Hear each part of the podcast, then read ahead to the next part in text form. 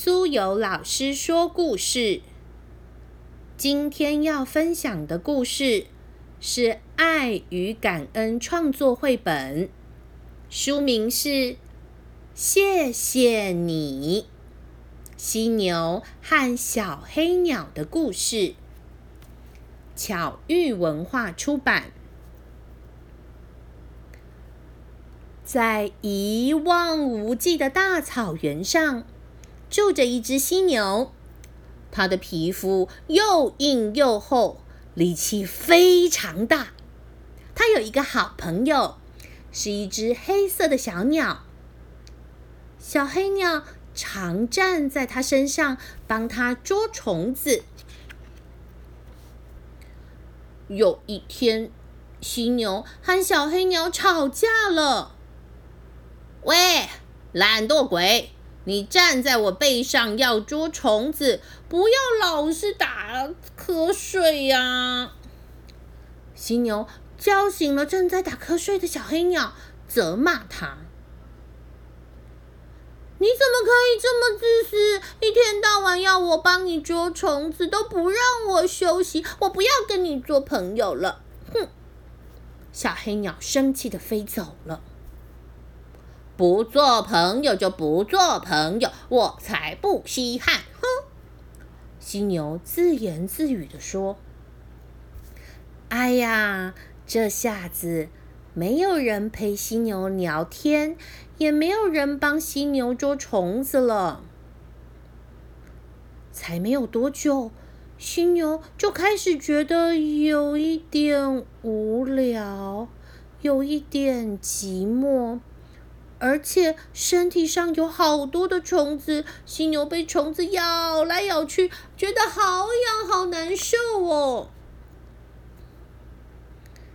犀牛看见猴子在帮同伴捉虫子，于是他也拜托猴子说：“拜托你也帮我捉身上的虫子好吗？”我不是在捉虫子啦，是在找小眼里。你去找别人帮忙啦。那个捉虫子我不会。猴子回答。犀牛看见水鸟在帮鳄鱼的大嘴巴里啄来啄去，他又走过去对水鸟说：“嗯，水鸟啊，你可以帮帮我啄去身上的虫子吗？拜托，拜托。”啊，不好意思啊，我比较喜欢吃鳄鱼嘴里的食物，你还是找别人帮忙吧。水鸟说完，继续在鳄鱼的牙缝里寻找小碎肉。离开犀牛后，小黑鸟也孤单单的一个人，它找不到可口的虫子吃。肚子都咕噜咕噜叫。他找过斑马，可是斑马的身子滑溜溜的，站都站不稳，而且斑马身上的虫子有点少。小黑鸟其实也找过大熊，大熊它很乐意让小黑鸟在它身上捉虫。问题是，黑熊的毛又长又密。虫子都躲藏起来，小黑鸟忙了半天，一直都没抓到。肚子继续咕噜咕噜的叫。唉，小黑鸟停在树上，唉声叹气。猫头鹰看见了，问他：“嗯，你怎么了？一副没精神的样子。”我没有朋友，现在又找不到东西吃，肚子好饿啊！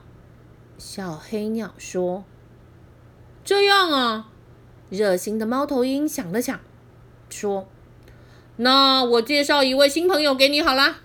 明天中午十二点，请你到大草原中央的那棵大枯树前等着。”小黑鸟听了，开心的答应了。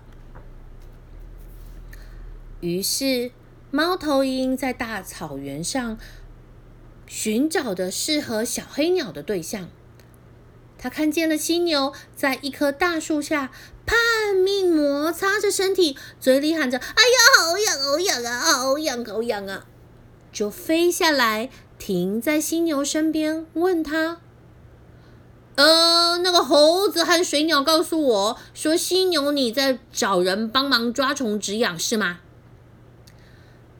是啊，我身上的虫子好多，又没有朋友帮忙，好难受，好痒啊！救命啊！”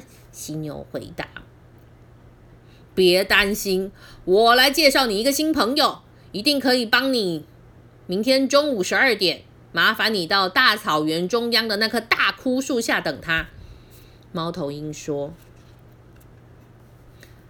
第二天中午十二点，小黑鸟飞到大草原上的枯树旁，犀牛也来到了枯树下。哎，你来这里做什么啊？他们不约而同的问对方。犀牛说。我在等一个朋友。小黑鸟说：“诶，我也在等我朋友。”诶。这个时候，犀牛的身体又开始痒了起来。它用力的摩擦树干，哎呀，好痒，好痒啊！小黑鸟看着，忍不住问：“呃，请问你需要我帮忙吗？”“好啊！”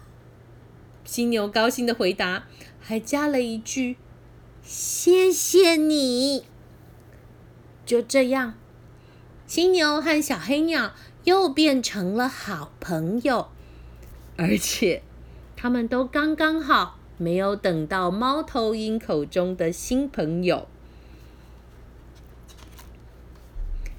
今天的故事就分享到这里，希望你会喜欢。